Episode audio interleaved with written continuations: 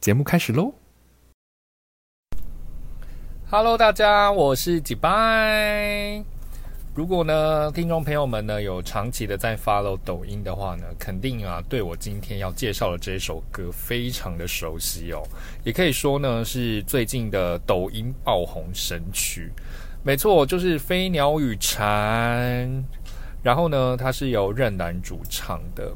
在同名专辑里面呢，收录的这一首歌啊，它迅速窜红的程度哦，在发表的当月就上了 QQ 热搜的第一名，然后酷狗音乐 Top 五百的第一名，有你音乐榜冠军，然后 K 歌金曲榜第一名等等，这么多榜首哦，但其实一点也不意外嘛，因为不要忘记内地有大数据的支持哦，所以呢，它迅速成为抖音神曲呢，真的是当之无愧。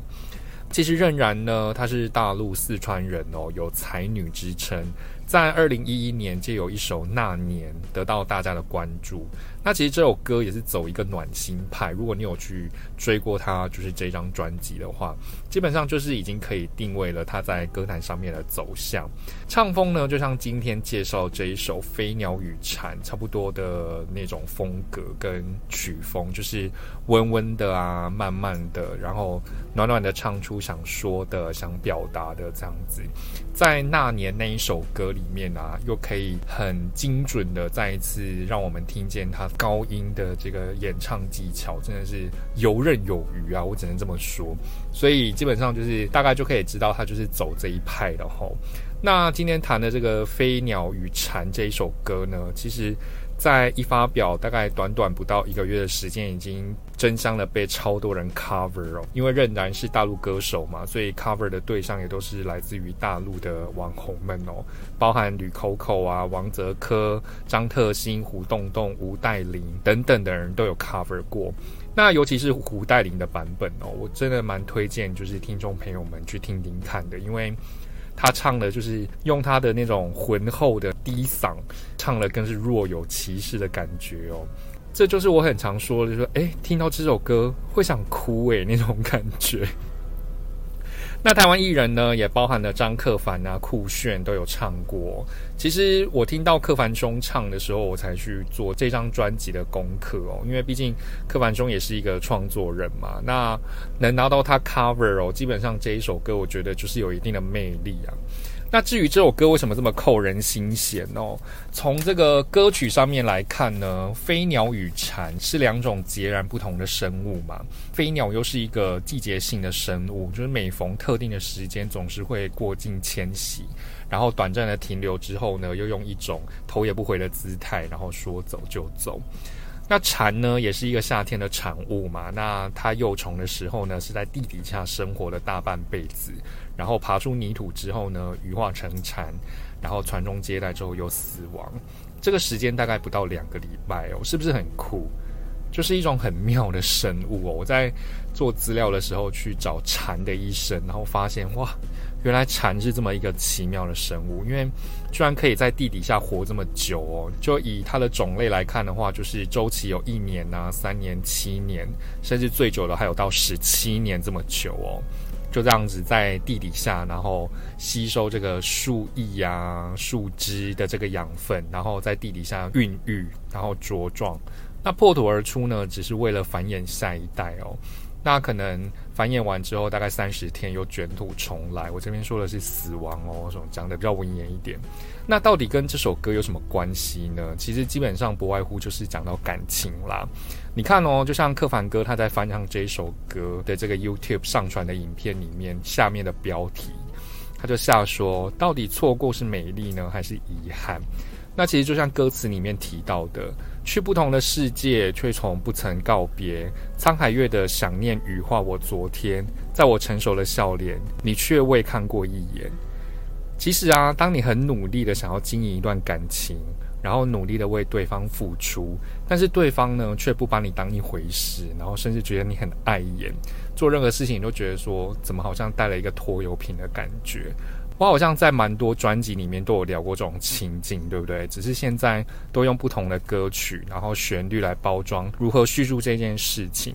所以其实听众朋友啊，你们有没有感觉到？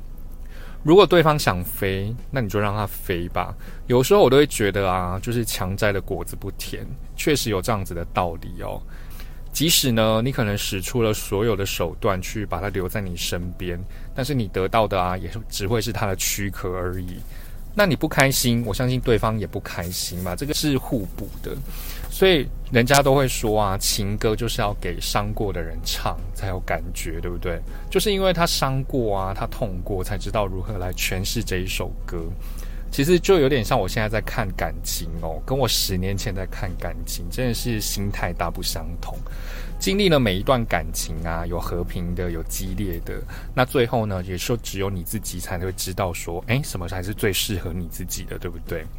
那就像歌词里面提到的，我栖息的夏天，听不见的宣言，重复过很多年，吹远默念的侧脸，吹远鸣唱的诗篇。那其实听众朋友们呢，你们再想一想，刚刚我说到的蝉的一生哦，它有大半辈子都在地底下活，对不对？为自己而活。那破茧而出只为了什么？就是繁殖啊。那其实以我们来看，它就是一个吵死人的生物，对不对？就一直叫，一直叫，叫个不停这样子。但是其实昆虫学家呢，有找到他们这种叫的频率哦。事实上呢，是为了求偶而叫哦。那为了是将自己的基因啊，然后自己的种类繁衍下去。那其实你也可以衍生出来想，别人怎么想我不管，也不关我的事，我只是为了我的下一代着想，这种坚持跟努力哦。可能听众朋友听我这样解释完这首歌，你会觉得我太神话这首歌哦。但是就像我前面几集说的，每一首歌呢都有属于自己的故事。那有了故事呢，你听歌才会更进入歌词的意境，对不对？然后进入另一个世界。那这也是访问当中呢，仍然提到的，用歌声给你最适合的温度。那我不知道听众朋友们呢，如果你失眠的话，会用什么方式来排解？像我的话呢，就是听歌，可能就是白噪音啊、古典乐，或者是像这一种其实轻轻柔柔的情歌。只有透过这种想象，另外一个意境，然后进入睡眠状态。可能这样讲是有点太空泛哦，但是你你们再仔细想一想。有时候你们就是不经意的在某一个店或某一个餐厅听到某一些歌，或者是某一些旋律，那你会停下脚步，或甚至你会用搜寻歌曲的 App 来搜寻这一首歌，诶，到底是谁唱的？然后呢，就把它加入到播放清单里面嘛。那我想任然就是有这种功力哦，所以才会有这么有自信的说，诶，当你胡思乱想的时候，然后情绪澎湃到无法压抑的时候，那听任然的歌就对了，就够了。所以呢，我就把这首歌介绍给听众朋友们喽。飞鸟与蝉，话不多说，赶快让听众朋友们来听听看这一首由任然带来的作品。那今天就轻轻柔柔的讲完了一集哦，我的节目呢就到这边结束了。那如果你喜欢像这样子的曲风的话，呃，或者是这种迷你专辑的话呢，那我之后呢也会分享一些迷你专辑。